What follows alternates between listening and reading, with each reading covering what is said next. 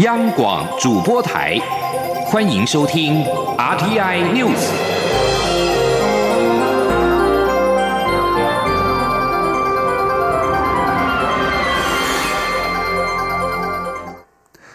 各位好，我是主播王玉伟，欢迎收听这节央广主播台提供给您的 RTN News。今天是二零二零年三月二十五号，新闻首先带您关注：国际奥林匹克委员会二十四号宣布，受到俗称武汉肺炎的二零一九年冠状病毒疾病 COVID-19 蔓延至全球的影响，二零二零年东京奥运延后一年，至不晚于二零二一年夏季举行。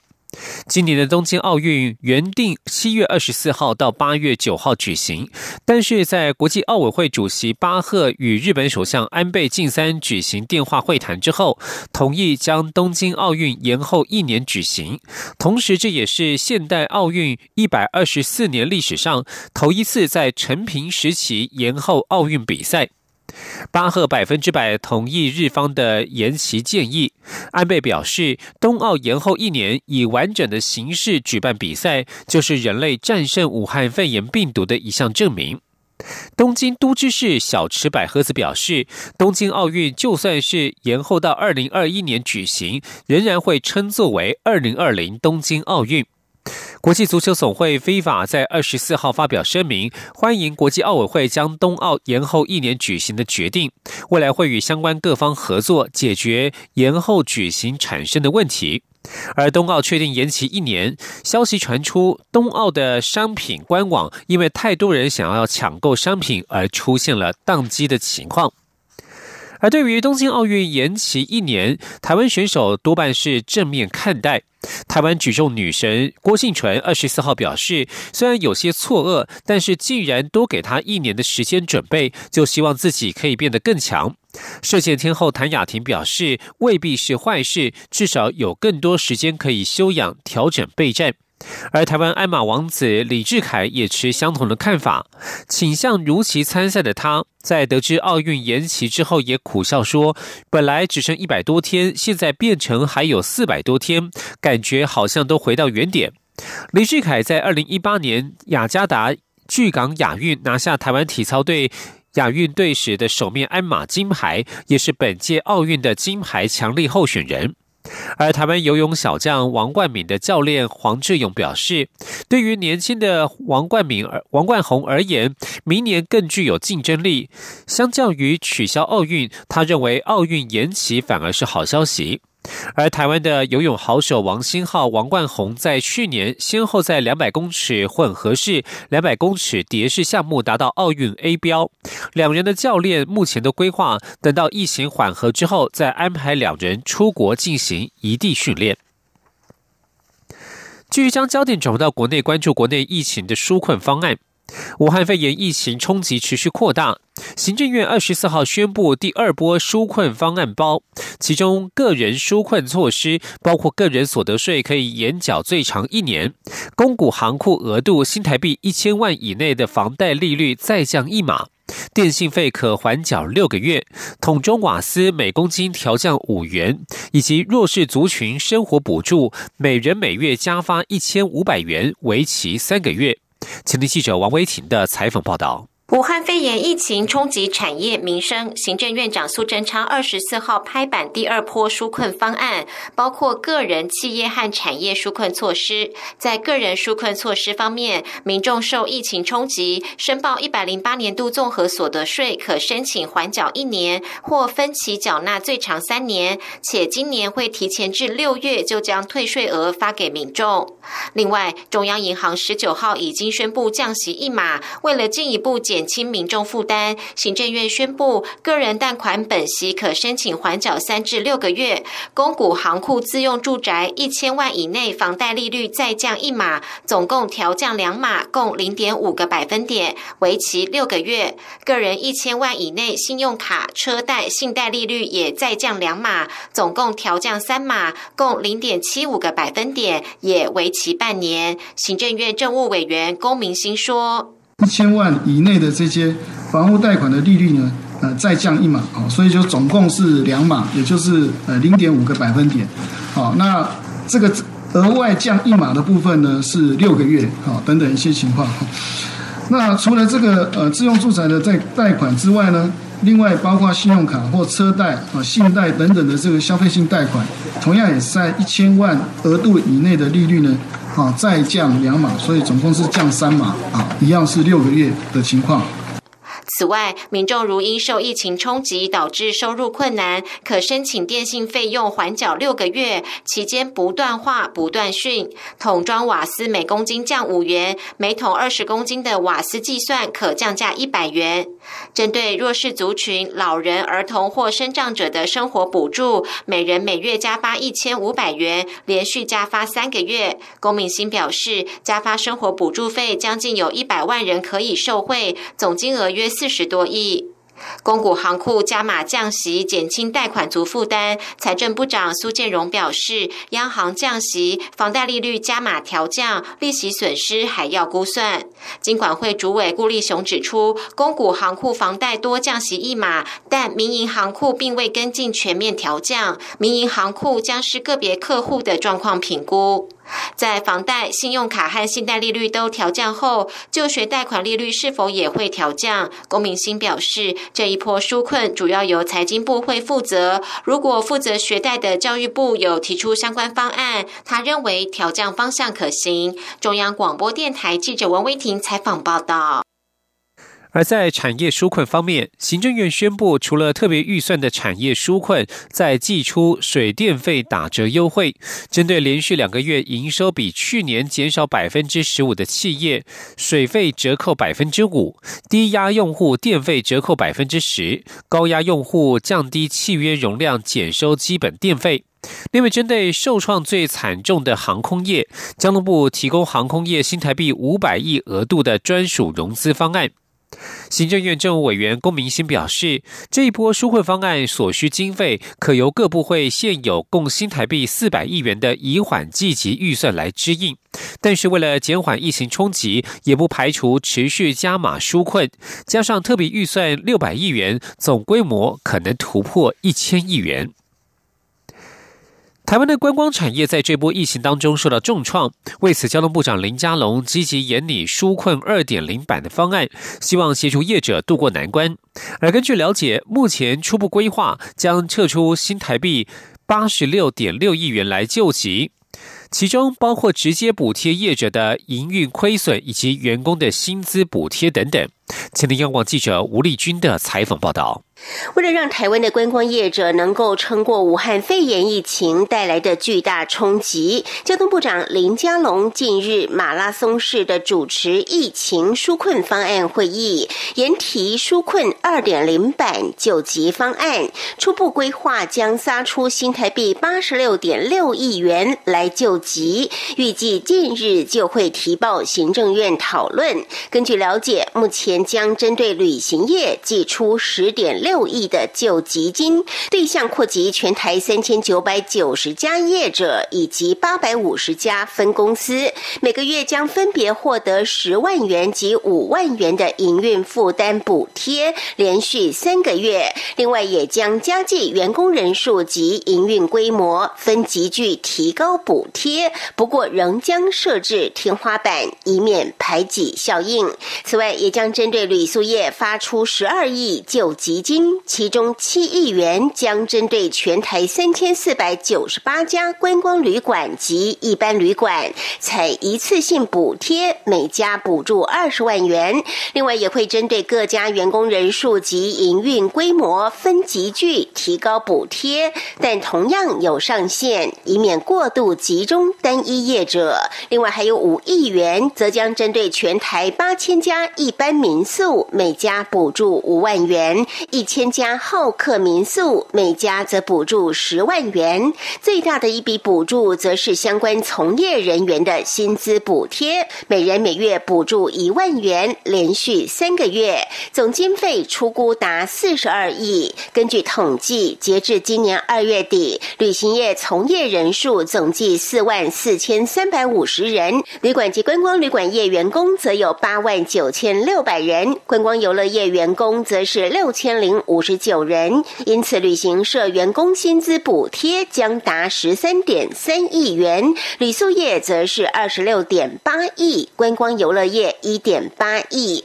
至于导游或领队等个体户，则由人才培训方案扩大补贴，从纾困一点零的观光业五亿加码十五亿，总计二十亿元，并将开放企业专班及客制化培训课程，同时渴望增设线上视讯教学。另外，针对第三级旅游警示扩及全球，交通部也将寄出七亿元，协助旅行社减轻与消费者及航空公司之间的退团手续费纷扰。至于是否针对取消出国旅游的团客发放国旅抵用券，考量疫情仍未下降，目前仍在规划中。中央广播电台记者吴丽君在台北采访报道。在财经焦点方面，美国目前正深陷武汉肺炎疫情风暴当中。美国联准会下重手宣布量化宽松措施扩大为无限量购债，让台北股市等亚洲股市二十四号同步受到了激励，纷纷收红。学者二十四号指出，短期虽然有救市为企业续命的效果，但长期来说却可能衍生金融资产泡沫化的危机，压缩未来经济成长空间。还可能有通膨方面的风险，而就台湾方面，疫情过后也将面临热钱涌入，有助于金融市场及房地产市场的表现。今天央广记者谢佳欣的采访报道。美国联准会为抢救受武汉肺炎冲击的经济，继两度降息后再推狠招，宣布重新启动量化宽松 QE 政策，且无上限。学者分析，联准会若不出手，一旦金融市场垮下，企业倒闭，恐撼动美国霸权。然而，因疫情持续扩大，联准会此举也引发更大的恐慌心理，造成美股持续下挫。短期来说，量化宽松大致可发挥效果，为企业续命。不过，中央大学台经中心执行长吴大任提醒，QE 并非全然有效，还要考虑到疫情对需求的冲击。他说，有可能会落入类似像过去凯恩斯所讲的流动性陷阱，利率再低，钱再多，但是如果没有人去借，那可能也没有用。现在其实比较大的问题是，以美国来讲，它的疫情不断的扩大当中嘛。可能很多人不敢出来消费，这才是最大的问题。无上限 QE 虽有好处，但也将在未来引发更多风险。台经院六所所长吴孟道表示，二零零八年面临金融海啸，美国以 QE 政策大量印钞，半年内让经济复苏，但因热钱较多投入金融市场，不但复苏步调缓慢，还造就全球股市不理性的膨胀。如今疫情等于是戳破当年吹大的泡泡，此次重启 QE。未来也将再次出现金融资产泡沫化的危机。他说：“所以这十年你吹大了这么大一个泡沫，那你现在又做这种无上限的 QE，是不是暗示着你未来又会吹一个更大的哎泡沫出来啊？它一定不会无限制的膨胀下去的，它一定会有破灭的一天啊！”吴孟道表示，QE 也可能造成国债提高，在面对国家建设时会有举债上限的问题，进而压缩国家经济成长空间。另外，按照经济学理论，将来还可能出现通货膨胀的风险。至于此事将对台湾产生何种效应，两位学者都认为，当疫情和缓后，热钱将自美国涌入全球新兴市场，而台股表现稳健，殖利率高，将有望吸引一波投资。吴大任并提到，除了有助于股市表现外，届时热钱还可能流入房地产，让房地产呈现短空长多的走势。中央广播电台记者谢嘉欣采访报道。在国际财经焦点方面，由于美国参众两院国会议员表示即将就两兆美元的经济纾困方案达成协议。美股今天收盘，从昨天跌落的低点强劲反弹，道琼指数大涨了两千一百一十二点九八点，涨幅超过百分之十一，创下一九九三年以来的单日最大涨幅。另外，标准普尔五百指数大涨了两百零九点九三点，涨幅百分之九点三八，收在两千四百四十七点三三点。科技股纳斯达克指数上涨了五百五十七点一八点，涨幅百分之八点一二，收在七千四百一十七点八六点。另外，欧洲股市二十四号收盘也是大涨，伦敦金融时报指数净扬了百分之七点五，收在五千三百六十七点；德国法兰克福指数大涨百分之十一，收在九千七百点；巴黎政商工会指数则大涨了百分之八点四，收在四千两百四十二点。而国际油价也受到激励，纽约商品交易所西德州中级原油五月份交割价上扬了六十五美分，收在每桶二十四点零一美元。伦敦北海布伦特原油五月交割价上扬了十二美分，以每桶二十七点一五美元作收。这里是中央广播电台。我是指挥中心医疗应变组副组长罗一军。居家隔离或检疫，应与家人住不同房间，常以肥皂湿洗手或使用干洗手液，避免用手摸眼、口、鼻。万一手部接触到呼吸道分泌物，务必要用肥皂彻底洗手。除自己应戴医疗用口罩，同住者也请戴口罩。居家隔离或检疫民众不可外出，早晚量体温，并确实回报卫生单位或里干事。由政府请安心资讯由机关署提供。各位好，我是主播王玉伟，欢迎继续收听新闻。蔡英文总统二十四号到陆军步兵第两栋三旅视察防疫准备情形，总统感谢国军在防疫工作上的投入及付出，也要求在守护国家安全上不能够有丝毫的松懈。总统表示，中共军机不断的扰台，他也特地到空军第一联队了解。空军针对解放军远海长航的处置及作为，要求空军一定要确保国家领空的安全。前天记者欧阳梦平的采访报道。蔡英文总统抵达陆军步兵第二零三旅后，首先听取相关简报，了解二零三旅准备的区隔防疫包，视导军事训练接训作业，并到营舍福利中心视察防疫措施。总统在致辞时，首先感谢国军在这段时间为防疫所做的努力与付出。他表示，疫情发生后，国军官兵便立即配合防疫需求，迅速动员，不论是投入口罩的生产、提升产能，或是协助包机返台的消毒作业，都可以看到国军辛勤付出的身影。总统并强调，国军除了要谨慎面对疫情的挑战，在平日的准备战备、守护国家安全上，更不能有丝毫松懈。他说：“大家要知道，虽然目前疫情紧张，但是中共军机还是不断的扰台，对台湾与区域安全的威胁并没有降低。刚才我也特别前往空军第一联队。”去了解空军针对解放军远海长航的处置以及作为，也要求空军弟兄姐妹一定要确保国家领空的安全。蔡总统表示，二零三旅是南部地区军事训练役接训的大本营，肩负的使命是要让年轻世代了解国军的任务，强化他们对国军支持的重要使命。他看到二零三旅的训练，也看到周密的防疫程序。他期许二零三旅未来在全民国防上也能扮演更重要的角色。总统说，不只是他本人，台湾社会也看到国军在防疫作战上努力完成任务。平。时保护人民，战时保护国家，是支可信赖的部队。他要代表全体国人再次感谢国军的付出与努力。中央广播电台记者欧阳梦平在台南的采访报道。台湾与美国在日前发表了台美防疫伙伴关系联合声明。中国大陆国台办批评这是以疫谋独的政治图谋，还表示中国台湾地区和美国的关系必须在一个中国原则之下处理。陆委会在二十四号晚间回应指出，防疫没有政治疆界，一中原则也不是健康安全的药方。台湾有权利与世界各国合作防疫，有能力也有意愿对包括中国大陆在内的国际社会做出贡献，绝对不因对岸恫吓而退缩。行政院长苏贞昌日前表示，疫情不分国界，如果中国大陆不要一开始隐瞒疫情，让世界早点获得警告，相信不会有这么严重的危害。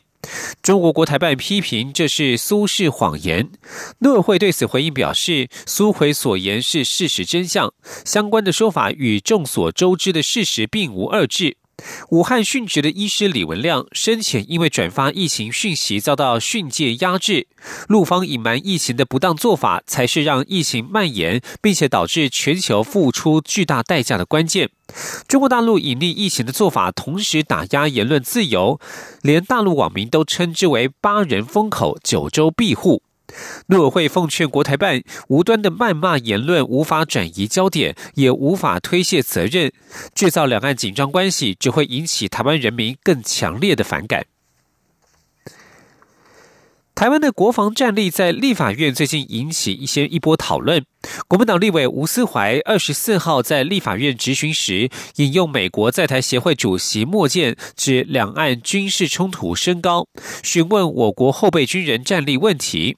国防部副部长张哲平表示，国防部持续检讨修订后备战力训练标准，常备兵役可以维持一定保家卫国的水准。前天记者郑林的采访报道。国民党立委吴思怀二十四号在立法院会质询时提到，今年三月，美国在台协会主席莫健在参叙中告诉民进党立委，两岸军事冲突风险升高，台湾要全面备战，这是不争的事实。同时，美军去年十月做出的基本战力评估，也提及我国军需有其表无效战力。吴思怀说，募兵制从开始到现在，军事训练役的确在后备动员上存在问题。他指出，四个月的军事训练役在设及训练上总共只涉及五十六发子弹，是否能成为有效战斗员？国防部副部长张哲平回应，他没有看到相关数据，但现在军事训练的常备兵役及未来教招能维持一定保家卫国的基本水准。但是我知道我们在后备战士有关未来教招执行的情况，都是由原来的十二发已经提升到六十余发，他的及格的成绩也从三发啊提升为四发。呃，所以说，我认为就是说，我们现在的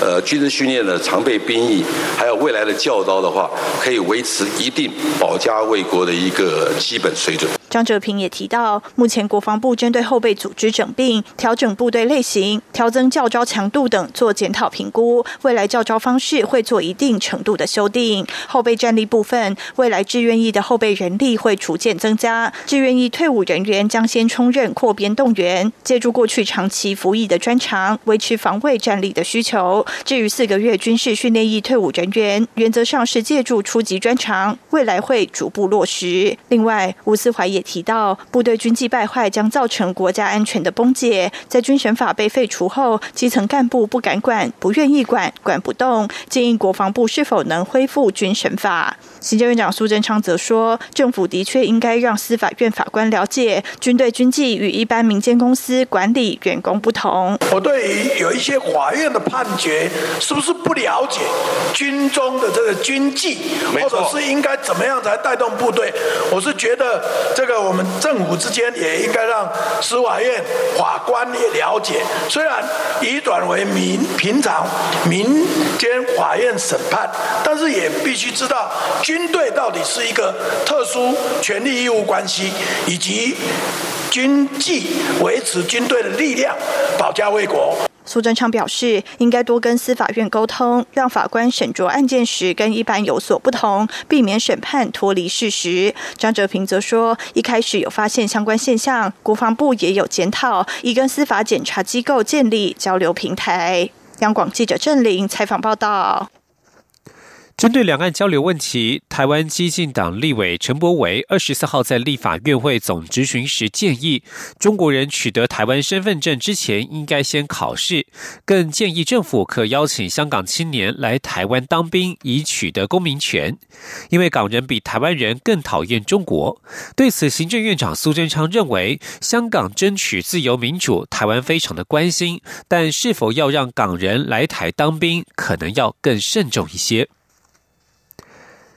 美国国务院发言人欧塔加斯在二十三号回击中国的发言，质疑中国对于武汉肺炎疫情的时间点撒谎。当中也提到了台湾早在去年十二月三十一号就警告世界卫生组织，COVID-19 武汉肺炎可能人传人，但中国在一月二十号仍否认相关发展。对此，中央流行疫情指挥中心二十四号表示，台湾确实在去年底就有发文，也获得了世卫组织说收到了的回应，但由于台湾及早提高警觉，后续的防疫措施并没有受到影响。指挥官陈时中表示。台湾有自己的情搜方式，而根据相关的资料，在十二月底就开始实施了武汉直航班机登机检疫，在一月二号开设应变中心，安排专家前往武汉实地访查。但其实当时很多地方都不同意我方专家前往，这让台湾觉得越不让我们看，就越觉得让人紧张。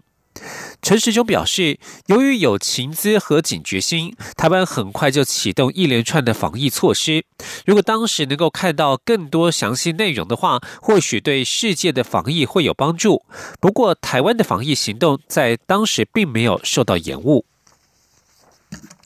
而在地方政府的防疫措施方面，为了防堵疫情蔓延，台北市副市长黄珊珊二十四号表示，台北市的长照机构暂停相关人员跨机构支援。若是居家式长照服务对象的家中有居家隔离或居家检疫的案例，服务也会暂停。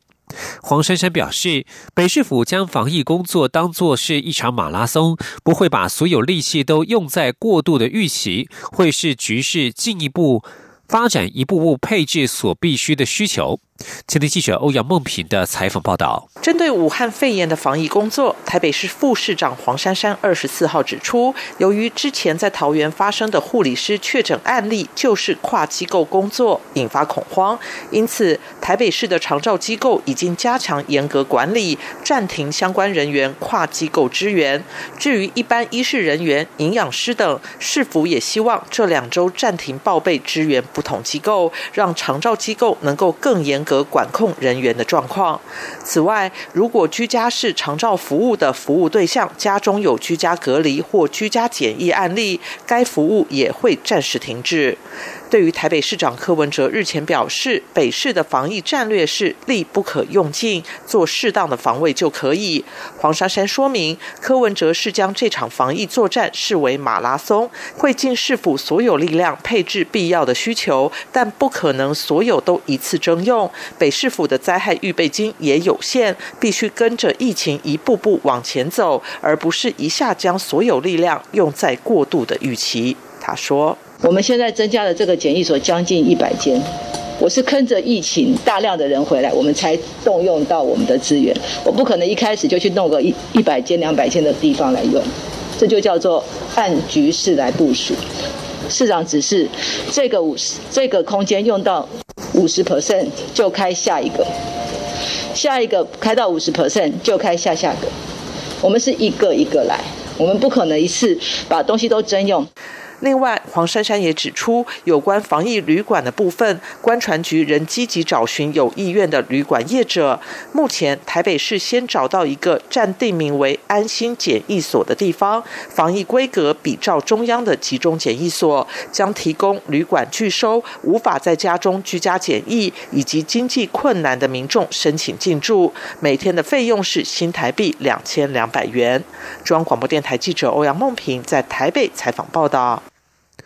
而在疫情动态方面。台湾在昨天新增了二十一例，主要人是来自于境外移入。而在疫情最严重的欧洲地区，意大利当局在今天通报，境内新增了七百四十三起武汉肺炎死亡病例，数量比前两天又增加，累计死亡数来到了六千八百二十人。全国确诊数从六万三千九百二十七例来到了六万九千一百七十六例，增加幅度为百分之八点二。